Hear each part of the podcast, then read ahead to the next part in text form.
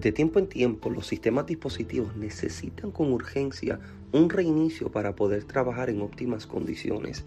Y qué interesante es pensar que Dios anhela darle un reinicio a nuestras vidas para que podamos trabajar en aquello para lo que nos envía. La frase reiniciar parece alarmar a muchos, pero la verdad es que con urgencia el cuerpo de Cristo necesita un reinicio.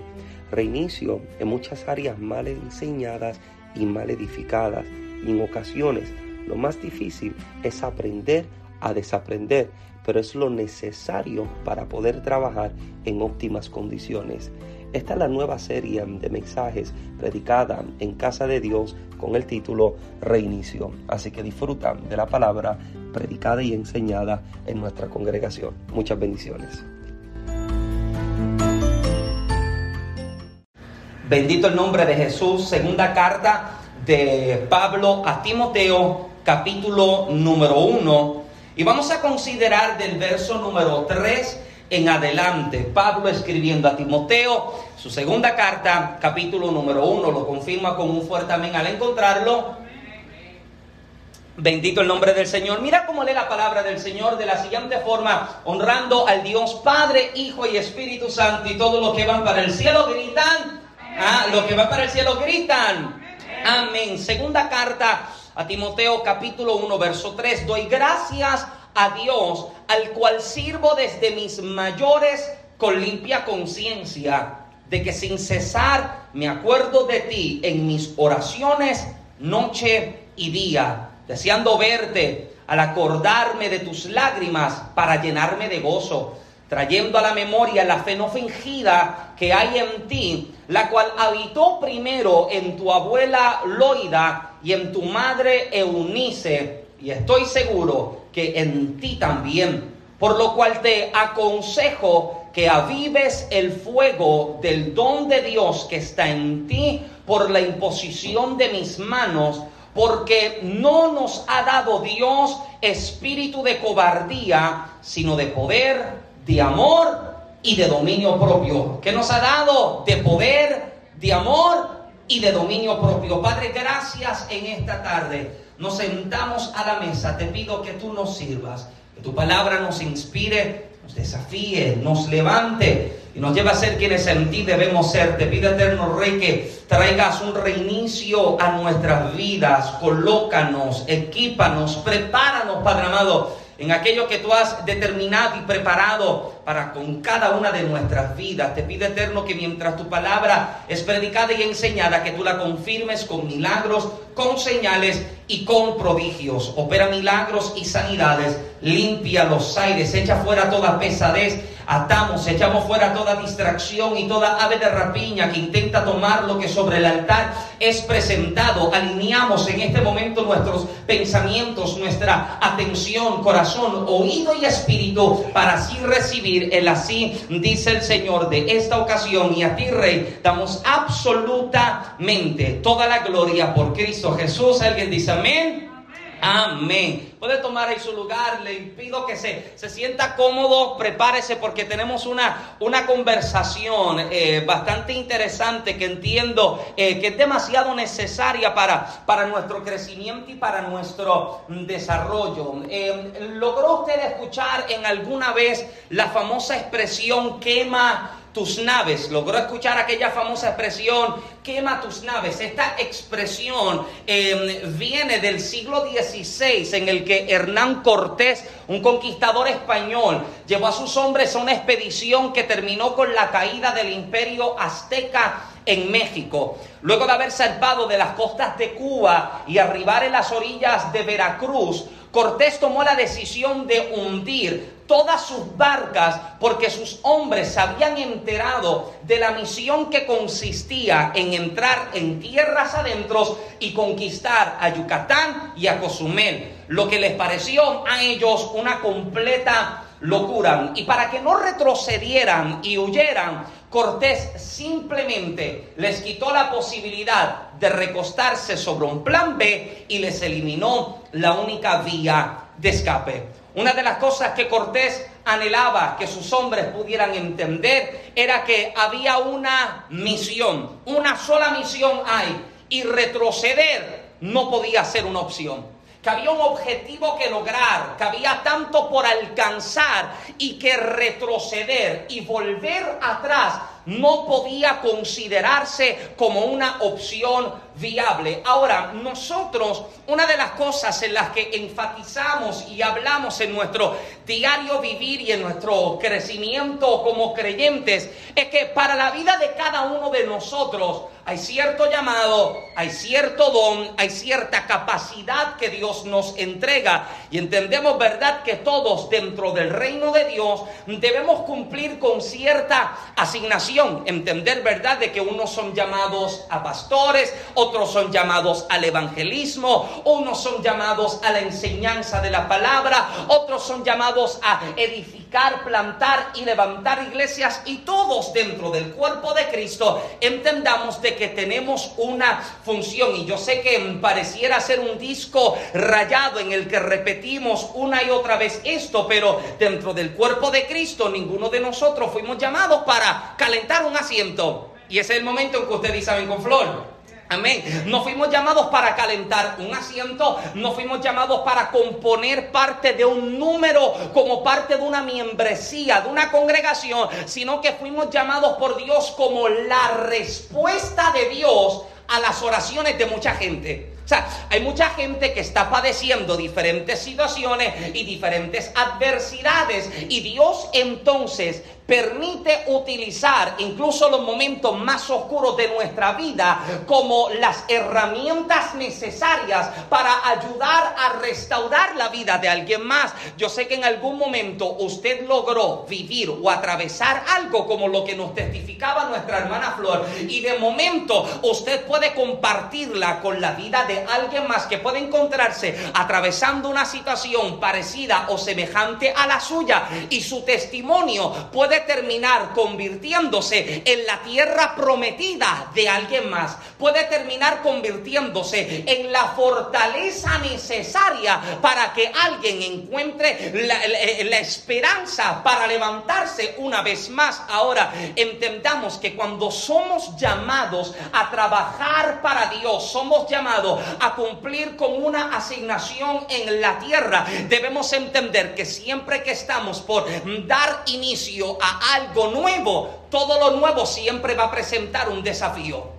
Todo lo nuevo, todo lo que usted va a emprender tiene un desafío. El que va a emprender una empresa sabe que se encontrará con los desafíos de encontrar clientela, de hacer que su imagen sea conocida, de correr la voz, que de boca en boca se pueda conocer. ¿Alguien me entiende? O sea, usted sabe de que usted quiere emprender algo nuevo y usted se corre entonces el riesgo de encontrarse con gigantes que lo desafían. El gigante siempre va a tener varias intenciones. La primera, desalentarte y hacerte volver atrás. Y muchísimas muchísimas veces los gigantes más grandes que nosotros enfrentamos son los gigantes de la familia. Son aquellos que conocen tu historia, saben de dónde vienes, saben cuál es tu background y te dicen es imposible que tú lo puedas lograr porque tú vienes de X o de Y situación. Sin embargo, todo esto Dios lo tomó en consideración antes de llamarte. Hablábamos el domingo pasado de cómo muchísimas veces nosotros eh, eh, en el ayuno hablaba de cómo muchísimas veces nosotros buscamos presentarle a Dios excusas y pretextos para no cumplir con nuestra asignación. Incluso usted recuerda a un Moisés Moisés le está diciendo a Dios que él no sabe hablar. Sin embargo, si había una persona que tenía la capacidad suficiente para hablar al faraón, era Moisés. Porque Moisés había sido criado en el palacio en Egipto. Él no fue enseñado por Juan del Pueblo. Él fue instruido por los mejores, por los maestros, los mejores maestros y profesores del reino. Si alguien tenía la capacidad de pararse frente a un gobernante, era Moisés. Sin embargo, Moisés le está presentando a Dios excusa. Y para cada excusa que yo le presento, y en este caso Moisés le está presentando a Dios, Dios tiene también respuestas para ello. Moisés le está diciendo, señores, que yo no sé hablar. Lo primero que Dios le pregunta es quién fue el que le dio forma a tu lengua. Tú estás hablando con el que, el que cabrió todo tu interior. Tú me estás diciendo que tú no puedes, pero antes de que te concibieran en el vientre de tu madre, yo pensé en lo que tú necesitarías para cumplir con tu asignación en la tierra. ¿Alguien dice amén? O sea, alguien necesita entender que antes de Dios enviarte, Él siempre te equipará con lo necesario. Y muchísimas veces la mayoría de nuestras fuerzas y oraciones están dirigidas en pedirle a Dios a que nos añada cosas sin darnos cuenta que ya la tenemos.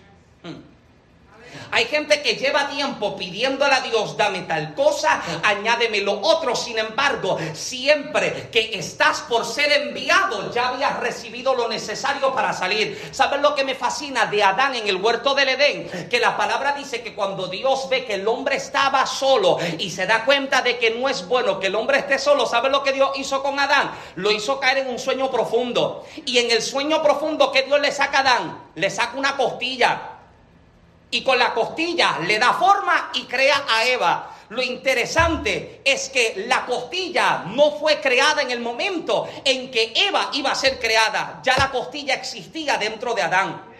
Dios no crea una costilla ahora para ahora crear a Eva. No, la costilla Dan siempre la llevó por dentro. Y muchísimas veces le estamos pidiendo a Dios, dame tal cosa, añádeme aquello, dame lo otro. Mientras que la respuesta de Dios siempre sigue siendo la misma. No me pidas que te dé lo que ya tú tienes. Escúcheme bien, amado, Dios está más interesado en desarrollar lo que usted tiene que en entregarte lo que, lo que usted le está pidiendo.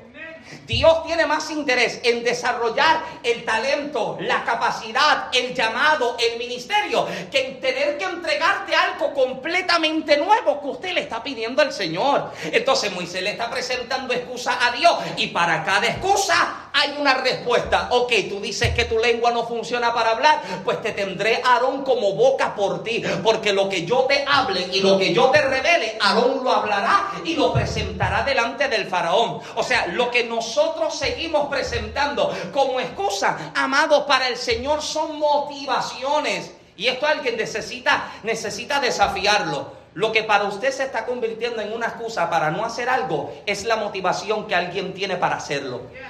Gracias por ese amén. Hmm.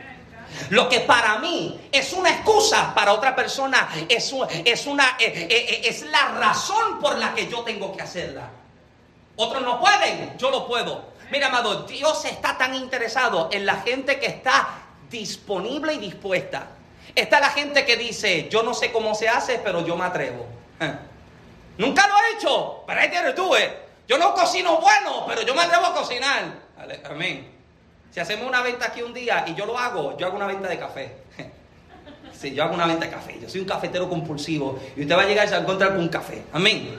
O sea, pero Dios está interesado en tomar lo que usted tiene y desarrollarlo. Desarrollarlo para que usted entonces pueda, ah, usted pueda extenderse y usted pueda trabajar con aquello que el Señor le está llamando. Ahora, esto lo habíamos hablado tiempo atrás, como las mayores batallas que nosotros comenzamos a enfrentar en nuestro progreso y en nuestro avance son libradas en el plano de la mente.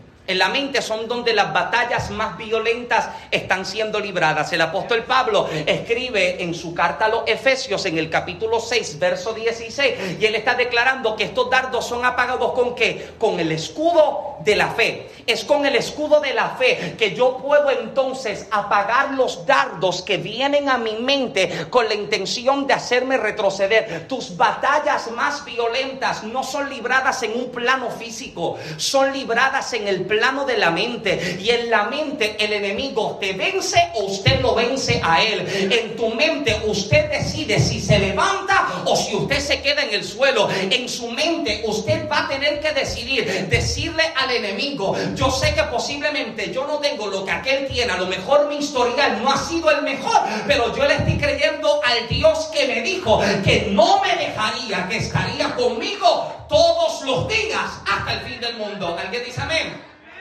Es en la mente donde usted va a tener que decidir, ¿venzo o me vencen? ¿Aquí soy victorioso o aquí soy derrotado? Mira lo que Henry Ford dijo en una ocasión. Henry Ford dijo, tan si crees que puedes hacerlo como si no, en los dos casos tienes la razón. Hmm.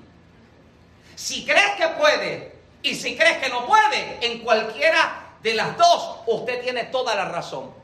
Si usted cree que usted puede ser exitoso en lo que usted está enfrentando hoy, usted va a ser exitoso en ello. Pero si usted cree que usted es un derrotado, usted será un derrotado.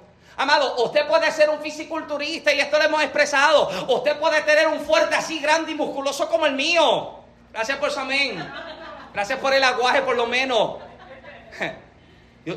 Pero si aquí te vencen, derrotado, amado derrotado. Entonces necesito entender que aquí yo tengo que comenzar a vencer. En mi mente las batallas se están librando y yo tengo que cambiar entonces mi pensamiento. Proverbios 23, 7 declara, porque cuál es su pensamiento en su corazón, tal es él. Lo que usted es acá es lo que entonces usted es acá. Amén. Si aquí soy victorioso, acá soy victorioso que si aquí soy un derrotado, acá también soy un derrotado. ¿Alguien dice amén? O sea, me están llamando a que acá a que acá yo pueda entonces vencer, yo pueda hacerle frente, yo pueda pararme delante de aquello que me está desafiando y decirle, yo sé que tú eres grande, pero el Dios que está conmigo es mucho más grande. Amén. Dios es más grande que tus debilidades, Dios es más grande que tus batallas, Dios es más grande que los demonios que te atacan, que los pensamientos que te inundan. En la mente usted tendrá que tener la actitud correcta para vencer. Escuche bien esto todo pensamiento que no gobernamos es un arma poderosa para alterar nuestra presente condición. Repito, todo pensamiento que no gobernamos es un arma poderosa para alterar nuestra presente condición. Todo lo que hoy usted conoce como un problema grande comenzó como, como un problema pequeño. Comenzó así. Y no le hice caso y se convirtió así. No le hice caso y se convirtió así. No le hice caso y se convirtió así. Y continuó creciendo. Pero entonces, de la igual forma trabajan estos pensamientos. Porque el pensamiento que yo no domine termina dominándome a mí. Hello. Si aquí yo no venzo la tentación del adulterio, ese pensamiento crece.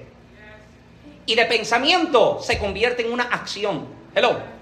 Si en mi mente yo no venzo la tentación de robarme el dólar, ese pensamiento se convierte en una acción. No solo me robo el dólar, me robo 100, 1000, 500. ¿Alguien está acá?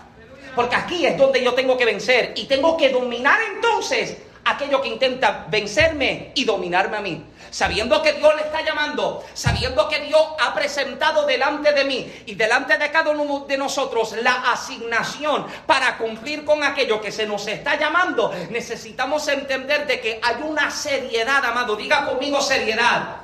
No te hablo como de cara seca, ni de piedra, ni de lata, no. Te hablo acerca de una actitud correcta. Enfrentar el llamado Trabajar con lo que tengo a la mano es un asunto serio. Y dentro de los asuntos a los que soy llamado a trabajar, hay actitudes que yo voy a tener que tomar, amado. Actitudes correctas para trabajar efectivamente. Poder entonces trabajar de la forma correcta, necesito entonces comenzar a dominar acá. Porque en el momento en el que soy llamado, mira, amado, usted siempre se dará cuenta que siempre que Dios te está llamando para trabajar algo para Él, siempre usted encuentra ofertas que parecen ser mejores.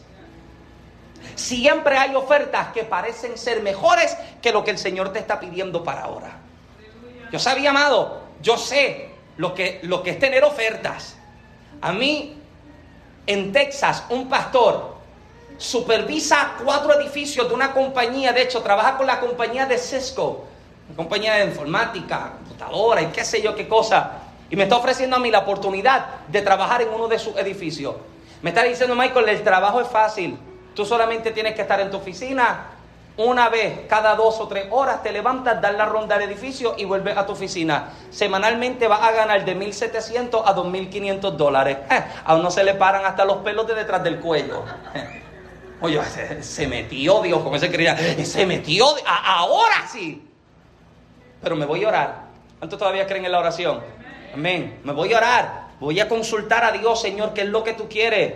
El Señor me habla. Pero ¿sabes cómo me habla el Señor? Me habla a través de una hermana de la misma congregación con la que literalmente yo nunca tenía conversación. Las únicas palabras que yo había intercambiado con la hermana era el saludo cristiano en la puerta cuando la veía que llegaba al culto. Literalmente. Y esta hermana me está llamando un sábado toda la mañana el teléfono está sonando. Es como eh, eh, literalmente yo le estaba pidiendo a Dios que me hablara y mientras el teléfono está sonando yo le estoy diciendo teléfono yo no quiero hablar contigo, yo quiero que Dios me hable y el teléfono está sonando. Hello. Dios, dame palabra, confírmame. Y el teléfono suena, que yo no quiero hablar con nadie, yo estoy hablando con Dios. Pero en medio de ese, de ese encierro y en medio de esa insistencia, recuerdo que decido entonces llamarla. Cuando la llama, la hermana me contesta el teléfono y, me responde y me dice, dice hermano Michael, yo estoy desesperada desde temprano tratando de conseguirte. Llevo desde temprano tratando de llamarte. Y me dice la hermana, me dice la hermana, llevo toda la mañana tratando de llamarte porque esta mañana, esta madrugada, a las 5 de la mañana, mientras estaba orando, comencé a verte en una visión. Y cuando te vi, le pregunté al Señor por qué te estaba mostrando. Y me dice, hermano Michael, el Señor me dijo que te llamara y te dijera que tuvieras cuidado, que tengas cuidado con la decisión que estás a punto de tomar, porque hay una oferta que, se te hizo que no proviene de Dios. Hello. Yo todavía creo en el Dios que habla. Ay, gracias porque Dios lo está usando. Ah, yo, yo, ves como Dios habla. Yo creo que Dios habla. Yo creo en el Dios que todavía revela. ¿Alguien dice amén? Y yo creo que Dios está tan interesado en llevarte a ti al completo cumplimiento de su plan, de su propósito para tu vida. Pero ¿sabes lo que Él necesita de tu parte? Él necesita enfoque. Él necesita compromiso. Amado, Él necesita que usted le crea a Él y que usted se atreva a dejar lo necesario para caminar en aquello que Él está hablando. Hello. Capítulo 19 del primer libro de Reyes, gracias, me revela uno de los escenarios más extraordinarios y es el momento en el que Eliseo es ungido como profeta. Lo que me fascina de este capítulo es que en el momento en que Elías toma su manto y cubre a Eliseo con él, ¿sabe lo que la palabra dice? Instantáneamente, al momento, Eliseo se pone de pie, habla a Elías y le dice, permíteme ir a casa. Déjame llegar a casa y besar a mi madre y a mi padre. Mira lo que la palabra dice. Elías llega a su, Eliseo llega a su casa. Cuando llega a su casa, besa a su madre y a su padre y se despide de ellos. Número dos, dice que Eliseo tomó dos bueyes y los sacrificó. Recuerde por un momento a qué se dedica Eliseo. Eliseo se dedica a labrar la tierra. Esta es su vocación. Eliseo sabe que toda su vida la ha dedicado a trabajar la tierra. Pero como sabe que Dios lo está llamando al ministerio, Eliseo está cortando la posibilidad de tener que recostarse en un plan B. Porque ¿sabe qué? Si el ministerio le iba a amar a Eliseo, en cualquier momento él podía volver a casa, continuar labrando la tierra. ¿Alguien me sigue? Entonces, la gente que se prepara un plan B es porque nunca confió en el plan A. La única razón por la que usted se prepara una segunda vía de escape es porque usted no está confiando en el plan principal. Y yo pregunto entonces en esta mañana, ¿acaso tendrá Dios un plan B para mi vida? No, amado. Pablo dice que la voluntad de Dios, una sola voluntad, es como buena, agradable y perfecta. ¿Usted ha escuchado al hermano que dice, no, es que yo estoy en la voluntad permisible de Dios? Oh, espérate, no hay teología que sostenga voluntades permisibles. La voluntad de Dios es una sola y esa sola es perfecta. Ahora, el que yo no viva en la voluntad de Dios me lleva a vivir en qué? En desobediencia. ¿Alguien está acá? Como no estoy en la voluntad de Dios, estoy en desobediencia a esa misma voluntad.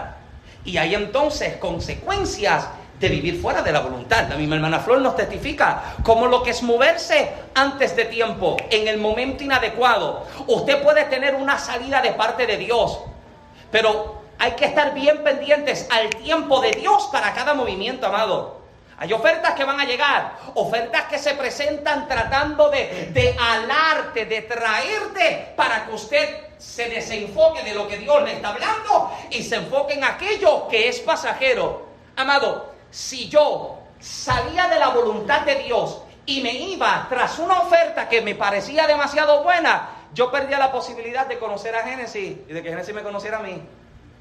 Gracias Perdo la posibilidad de conocer a Génesis, pierdo la posibilidad de convertirme en padre, pierdo la posibilidad de entrar a un ministerio al que Dios me estaba llamando. ¿Alguien me sigue? Entonces, hay consecuencias de cada decisión que yo tomo fuera de esa voluntad de Dios. Y Eliseo sabe que si Dios le está llamando al ministerio, no hay un plan B que él pueda tener delante de él. Y hay momentos, amado, en los que nosotros vamos a tener que detenernos y observar cuál es la palabra que el Señor nos habló, hacia qué el Señor nos está moviendo, hacia qué nos está movilizando y observar cuáles son las vías de escape que yo me estoy presentando, porque hay gente que se ha sentado a preparar su plan B en caso de que la cosa no me funcione dentro de la voluntad de Dios, salgo por esta puerta, en caso de que no me funcione aquello, salgo por lo otro. Y hay gente que va a tener que quemar su nave hoy, va a tener que cortar la vía de escape que había presentado, porque Dios le está diciendo,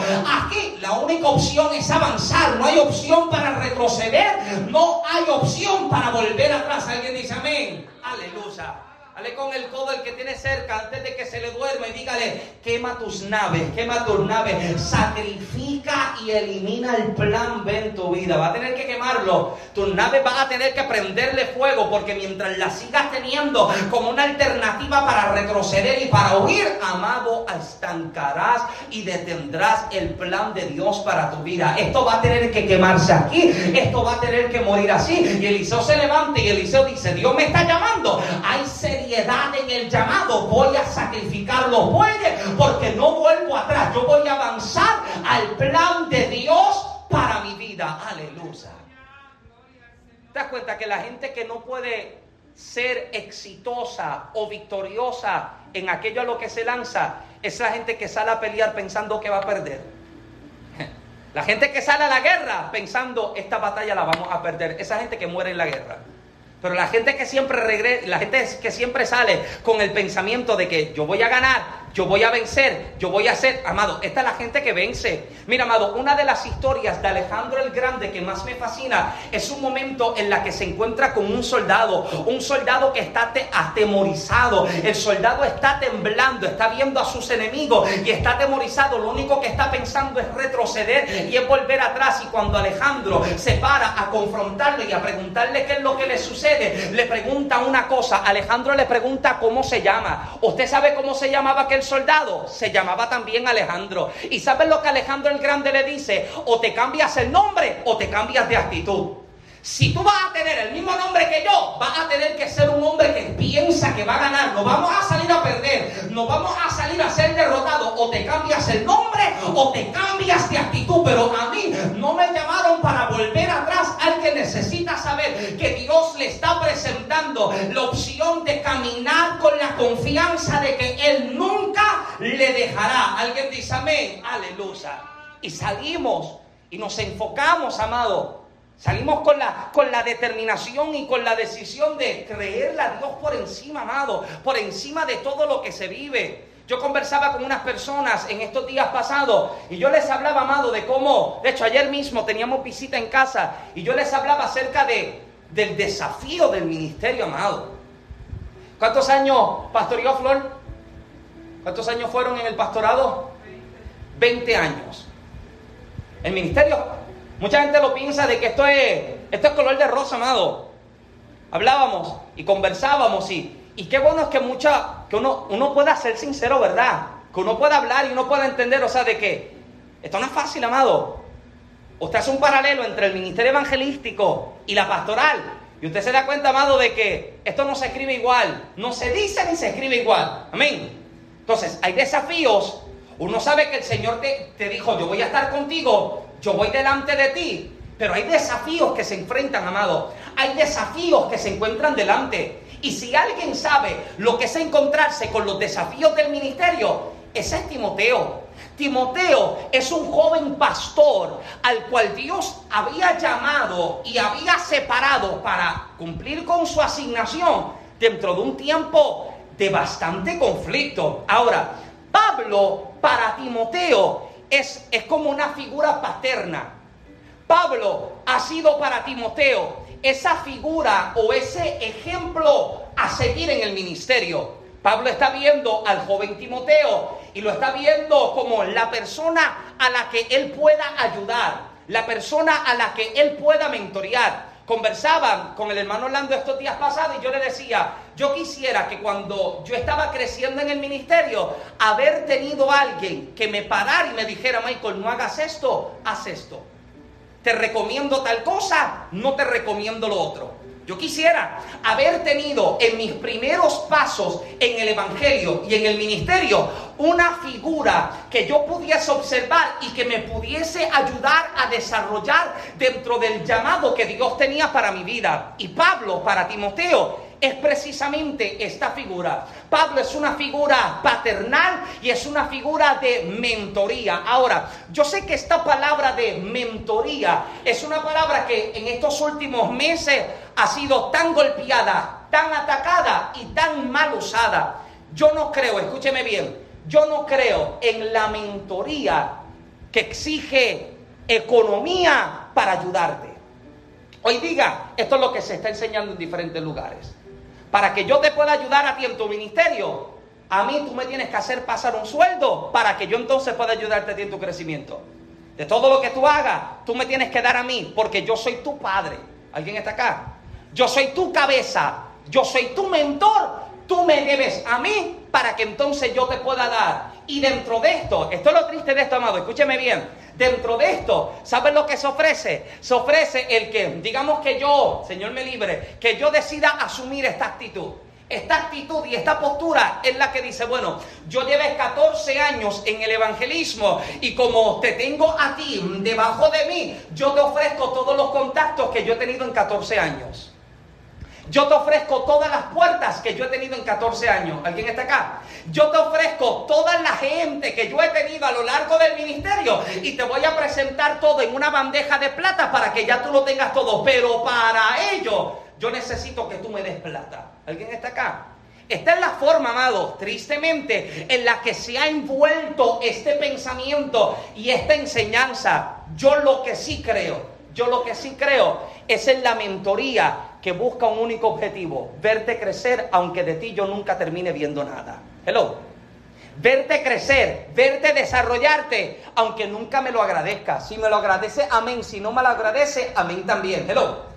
Yo creo en aquello que tiene la capacidad de encontrar talentos y dones en tu vida y ayudar literalmente a explotarlos, a maximizarlos. La mentoría, la palabra mentoría, según el diccionario, se define como una relación en la que el mentor yo añado pastor, líder o maestro, comparte sus conocimientos y experiencias con la intención de desarrollar las habilidades de la persona mentoriada. Esta palabra mentor proviene de una palabra griega del siglo XV que literalmente significa préstamo. Literalmente, ese era el nombre de un personaje de la Odisea de Homero, una poesía atribuida a Homero, que se aplica al que guía y da consejos a otro. ¿Por qué entonces se presenta como la palabra préstamo? Porque te doy de lo mío y mi retribución es vista a través de tu crecimiento y tu desarrollo personal. ¿Sabe cuál es la mayor satisfacción que puede tener un líder, que puede tener un pastor, que puede tener una persona que ayuda y lidera a otra gente? Ver a otra gente llegar más lejos de lo que él llegó.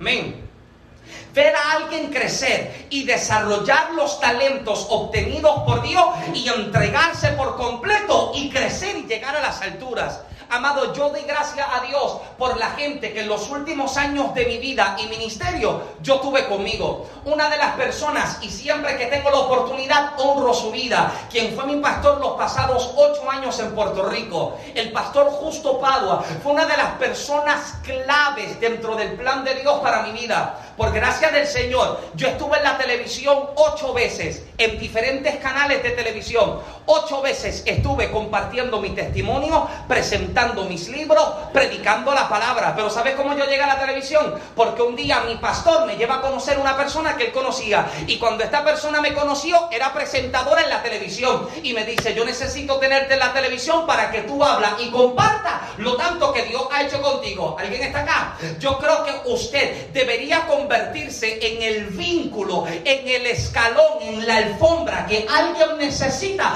para llegar donde usted nunca llegó. Yo quisiera, amado, ver a cada uno de ustedes desarrollado en ese plan, en ese propósito, en ese talento que Dios le entregó. ¿Acaso usted cree que lo que usted ha recibido de parte de Dios es para embotellarlo? Lo que hemos recibido ha sido para guardarlo, no amado, ha sido para compartirlo.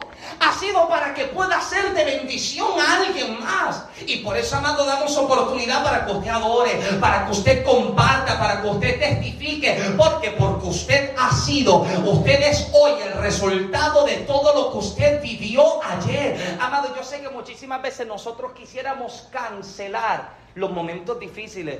Sin embargo, son los momentos difíciles los, que nos forman, amado. Son los momentos difíciles los que nos forman. Yo le doy gracias a Dios, amado, en tan solo 31 años, lo tanto que yo he tenido que vivir y lo tanto que se padece. Hablo con alguien, lo tanto que se sufre, lo tanto que se duele. ¿Sabes por qué? Porque me formó. Esto te formó, amado, y esto te está formando dentro del plan de Dios. Pero Dios no quiere que usted lo viva o lo reciba para guardarlo. Él quiere que usted lo comparta. Él quiere que usted lo, lo, presente a alguien para que alguien también pueda a través de ello ser testimonio. Por eso es que, amado, yo creo, yo creo, amado, en ser tan claro. Yo no quisiera que usted me viera a mí como, como una figura en la, que, en la que usted no puede encontrar referencia. No, es que Michael nunca tiene lucha. Ajá, ¿eso cree usted? No es que, ay, a Michael se le hace tan fácil orar. ¿Cómo? A Michael se le hace tan fácil llegar al ayuno y ser el primero. ¿En, serio usted cree eso? ¿Alguien me sigue acá? No, amado. Yo creo en ser claro, en ser sincero. ¿Por qué? Porque usted nunca seguirá un líder con el que usted no se identifica. Y usted nunca seguirá un líder que no sangra. Por eso es que yo creo en mostrar cicatrices. Yo creo en abrir mi corazón y dejarle saber, yo sé lo que es llorar como tú has llorado. Yo sé lo que es padecer como tú has padecido. ¿Por qué? Porque de esa manera usted se siente que usted está, usted está caminando con alguien que también ha batallado, pero que también la mano de Dios le libró. Y eso es lo que despierta en nosotros una referencia de esperanza. Si Dios lo hizo con Lily, lo hace con Grace. Si lo hizo con Patricia, lo hace con Génesis. Si lo hace con Flor, lo hace con Beatriz. Y también lo hace conmigo. Por eso es que entonces camino con él, camino con ella, porque encuentro la referencia de lo que Dios hizo a través de su vida. Las cicatrices no se ocultan, muéstrelas, amado.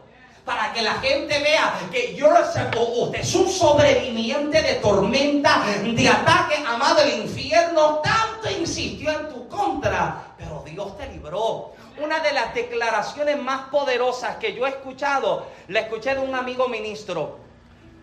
Cuando lo escuché compartir su testimonio por primera vez, él compartió algo, amado, desgarrador, que a mí sinceramente me estremeció. Él comienza a compartir de cómo su propia madre le confesó haber tratado de abortarlo tres veces. Su madre le confiesa haber tratado de abortarlo tres veces. Y las tres veces intento fallido. Y mientras comparte y testifica esto, la declaración que a mí me, a mí me mató, me tumbó, fue la siguiente. Él declaró, algo habrá visto el diablo en el vientre de mi madre que tanto insistió en que quiso matarlo.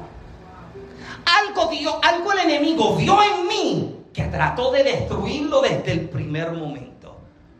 Algo el enemigo está viendo en ti que tiene la capacidad de restaurar la vida de tanta gente que tiene la capacidad de fortalecer y de sanar a tanta gente, por eso insiste en tratar de alarte hacia atrás. ¿Alguien me sigue todavía? Insiste tanto en desanimarte, insiste tanto en callar tu alabanza, insiste tanto en enfocarte en lo superficial, insiste tanto en distraerte para que no te enfoques en aquello que tú cargas. Pero amado, el día en que usted se tome tan en serio el llamado de Dios sobre su vida, será el día en que usted se levantará y usted tendrá un cántico que sanará a alguien. Usted tendrá una palabra que fortalecerá generaciones. Hablo con alguien. El día en que usted le diga a Dios, te voy a creer y voy a caminar contigo. Tengo mis cicatrices, pero son la carta que presentaré como la evidencia de que tú nunca me soltaste, nunca me dejaste y hasta ahora me has preservado. Aleluya. Si alguien puede presentar, si alguien pudiera presentar una carta de referencia para Timoteo en el ministerio, este es Pablo mismo. Pablo puede presentarle a Timoteo la evidencia de que he padecido, pero Dios me guardó. He sufrido, he llorado, he sido golpeado, pero Dios me libró, también te librará. Si alguien puede alardear, amado, literalmente, si alguien pudiera alardear por lo tanto que ha hecho en su ministerio, en sus funciones, en sus cruzadas, en los milagros, este es Pablo. Sin embargo, no lo hace. Si alguien pudiera sacar pecho, este es Pablo. Pero Pablo entiende que todo lo que él es y todo lo que ha hecho ha sido sencillamente por gracia. Uno de los peores momentos de nuestra vida y que comenzará la caída de nuestra vida es el día en que pensemos que yo estoy aquí porque yo lo merezco. Yo estoy aquí porque yo soy bueno. Yo estoy aquí porque yo oré mucho. Negativo, amado. Dios no me llamó porque yo, porque yo oraba. Si ni lo conocía. Hello. Dios no me entregó ministerio porque yo era, yo era el que más ayuno hacía.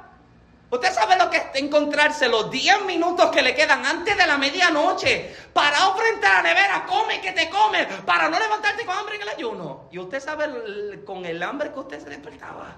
¿Alguien me sigue todavía? No, esto no ha sido por mí. Y la religión te enseña en que esto se trata de lo que tú puedes hacer por Dios, amado. Esto se trata de lo que Dios está haciendo por mí. Yo no compro a Dios con mis horas de oración. Yo no compro a Dios con un domingo de ayuno. Negativo, amado. Mira, amado, escuche bien. El día en que usted se meta a la oración o al ayuno con la intención de manipular a Dios para que haga algo, no sucede nada. Porque usted no ora para que Dios se mueva. Usted no ayuna para que Dios le use. ¿Sabe para qué usted ora y ayuna? Para estar con Dios. Jesús se para y llama a los discípulos. ¿Para qué? Para que estuvieran con Él. El propósito de la oración y el ayuno es para estar con Él, estar con Dios. Ahora, como resultado de haber estado con Él, usted canta la alabanza y un corazón es sanado. Usted cuenta el testimonio y alguien es edificado.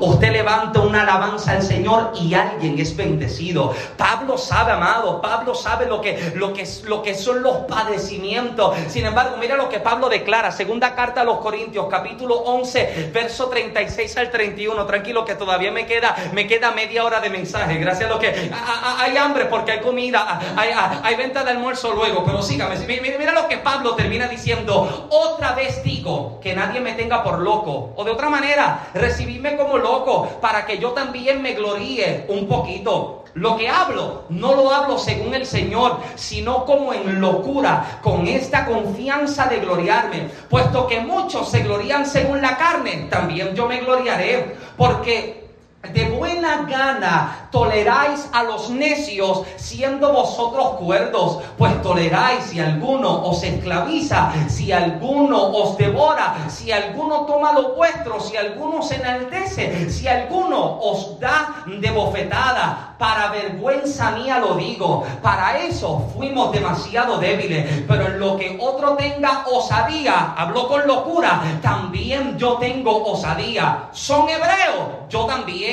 son israelitas, yo también. Son descendientes de Abraham, también yo. Son ministros de Cristo, como si estuviera loco hablo, yo más. En trabajos más abundantes, en azotes sin número, en cárceles más, en peligros de muerte muchas veces. De los judíos, cinco veces he recibido 40 azotes menos uno. Tres veces he sido azotado con varas, una vez apedreado, tres veces he padecido naufragio, una noche y un día he estado como náufrago en el mar, en caminos muchas veces, en peligros de ríos, peligros de ladrones, peligros de los de mi nación, peligros de los gentiles, peligros en la ciudad, peligros en el desierto, peligros en el mar, peligros entre falsos hermanos, en trabajo y fatiga, en muchos desvelos, en hambre y en sed, en mucho ayuno, en frío y en desnudez y además de otras cosas, lo que son sobre mí se agolpa cada día la preocupación por todas las iglesias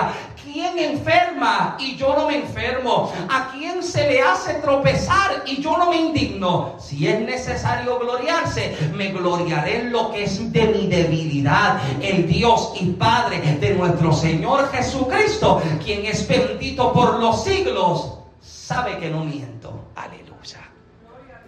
Pablo dice, si alguien sabe lo que es padecer, aquí está mi resumen. ¿Qué están buscando? ¿Alguien que ha llorado? Here I am. ¿Qué están buscando? Alguien que ha padecido momentos de dificultad. Aquí estoy yo. Sin embargo, confío en el Dios que no me soltó. ¿Y por qué Pablo? Ya, ya, voy cerrando. ¿Por qué Pablo detiene de pronto a dirigirse a este joven que tenía aproximadamente 19 años? ¿Usted sabe lo que es entrar al ministerio con 19 años de edad? 19 años y Dios lo está llamando el pastorado. Imagínate la posición de Timoteo. Dar consejos a matrimonios que en sus años de casado eran más años que los propios años de vida de Timoteo. ¿Qué me puede decir este a mí? ¿Qué me puede enseñar ella? ¿Qué me puede aportar él? ¿Alguien está acá? Y Pablo está hablando a Timoteo y le está diciendo, o sea, a lo que Dios te está llamando, tú sé ejemplo. Tú ejemplo a los creyentes en palabra, en conducta, en fe, en amor, en pureza. Ejemplo para ellos. Que nadie tenga en poco tu juventud, le está declarando Pablo a Timoteo. Sin embargo, algo que recordar es que el hombre que le está escribiendo a Timoteo no es un hombre que está libre, es un hombre que está en la cárcel. Y Pablo escribe a Timoteo y mira cómo le dice finalizando el capítulo, finalizando el libro en el capítulo 4, verso 21, le dice, procura venir antes del invierno. Pablo está viejo y él sabe que ya pronto él se muere y le está diciendo, ¿cuánto me gustaría verte antes de yo partir de esta tierra? Cuánto me encantaría yo poder sentarme a verte, abrazarte, tenerte de frente antes de que llegue el momento en que yo sea llamado a la presencia del Señor. Pero si se me da la oportunidad o no se me da, Timoteo, necesito que tú hagas avivar lo que hay de Dios dentro de ti. Porque cuando haces una comparación entre las dos cartas, ya voy tratando de avanzar, en las dos cartas, primera de Timoteo, permítame aburrirlo un poquitito con historia, usted hace un paralelo entre la primera carta y la segunda carta, la primera carta que Pablo escribe a Timoteo es una carta de inspiración, es una, es una carta que tiene la intención de alentar a Timoteo, pero la segunda carta, amado, es una palabra que está tomando a Timoteo. Y ahora lo que le está diciendo es que mira, tú vas a tener que pararte firme, tú vas tener que ser ejemplo, tú vas a tener que, creer, tú vas a tener que confiar, pero vas a tener que avivar eso que tienes dentro. ¿Sabes por qué? Porque este momento en el que Timoteo ahora se encuentra es un tiempo en el que Timoteo se encuentra bajo una persecución demasiado fuerte. O sea, la iglesia se encuentra bajo una persecución en la que a los creyentes los están matando, a los creyentes los están persiguiendo. Y el creyente, ahora, Pastor Timoteo, se está encontrando con el desafío de ¿Cómo yo animo a confiar cuando nos están persiguiendo? Esto lo hemos expresado en diferentes ocasiones. El cristiano hoy día siempre es visto como el malo en cualquier temática. El cristiano dice, yo creo, yo vivo y así soy. Y el cristiano es visto como el malo de la película. ¿Alguien está acá? De cualquier forma en que el creyente se pare a defender lo que cree, a defender sus convicciones, a defender lo que, aquello en lo que, en lo que, en lo que su vida se, se dirige, se forma y se conduce, amado, el cristiano siempre es visto como el enemigo. Y hoy, amado, hoy nosotros tenemos la bendición, tenemos la bendición de que lo que nosotros padecemos como persecución, si lo pudiera decir entre comillas, no, amado, no, no se compara en lo absoluto con lo que viven nuestros hermanos en el Medio Oriente. En la ventana 1040, amado, donde los creyentes son perseguidos, son matados, son asesinados, son colgados. Y aquí yo tengo libertad de llegar a un templo. ¿Alguien me sigue? Aquí yo tengo libertad para adorar. Aquí yo tengo libertad. Mira, si yo quiero poner una cruz como un sticker en el carro, si usted hace ese tipo de cosas, lo puedo hacer con libertad sin ningún problema. sin ningún tipo de desafío.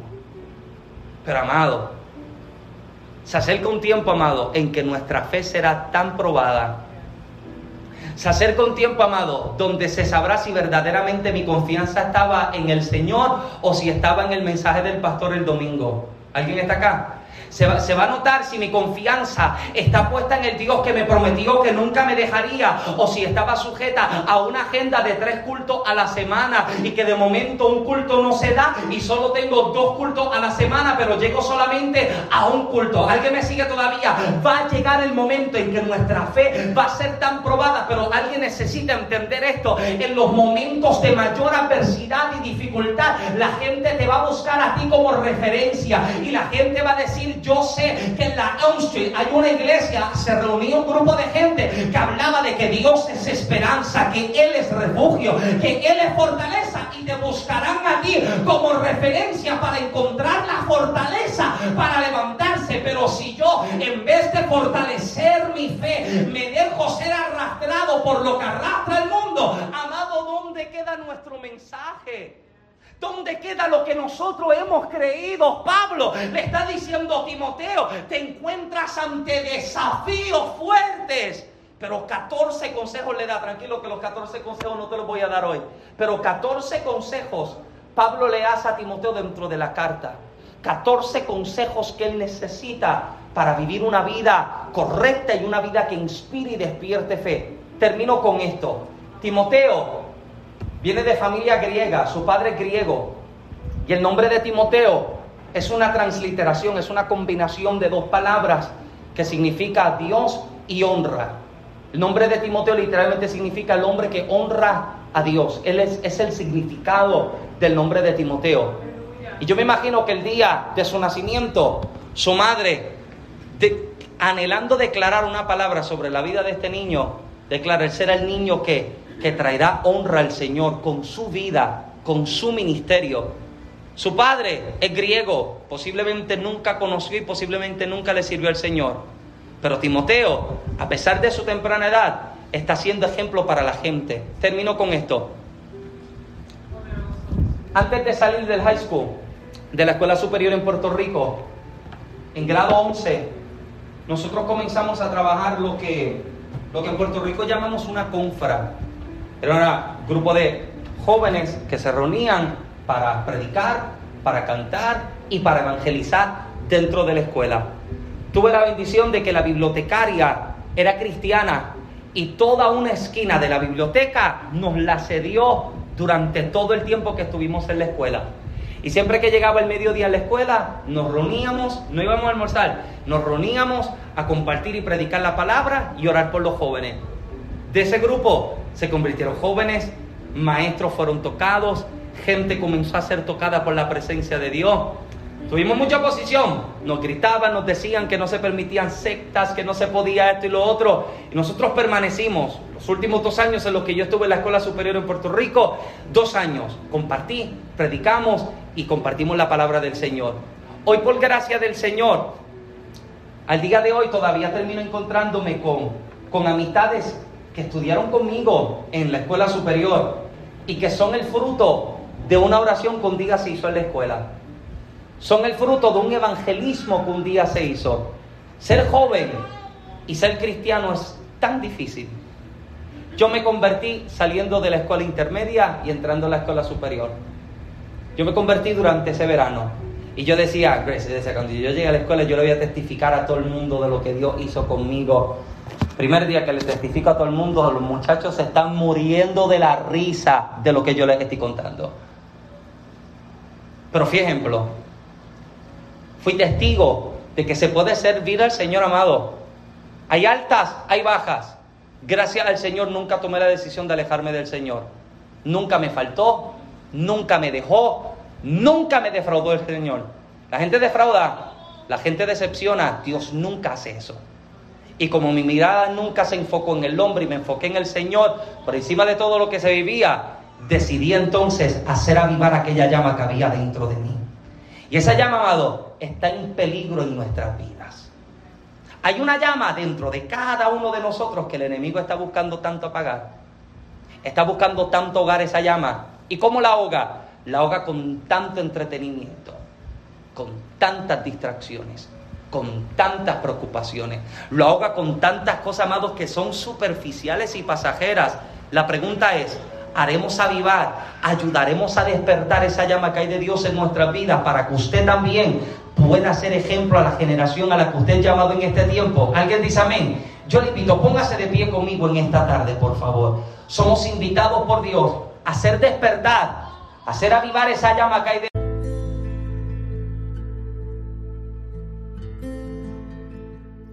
Muchas gracias por acompañarnos en esta serie de mensajes titulada Reinicio.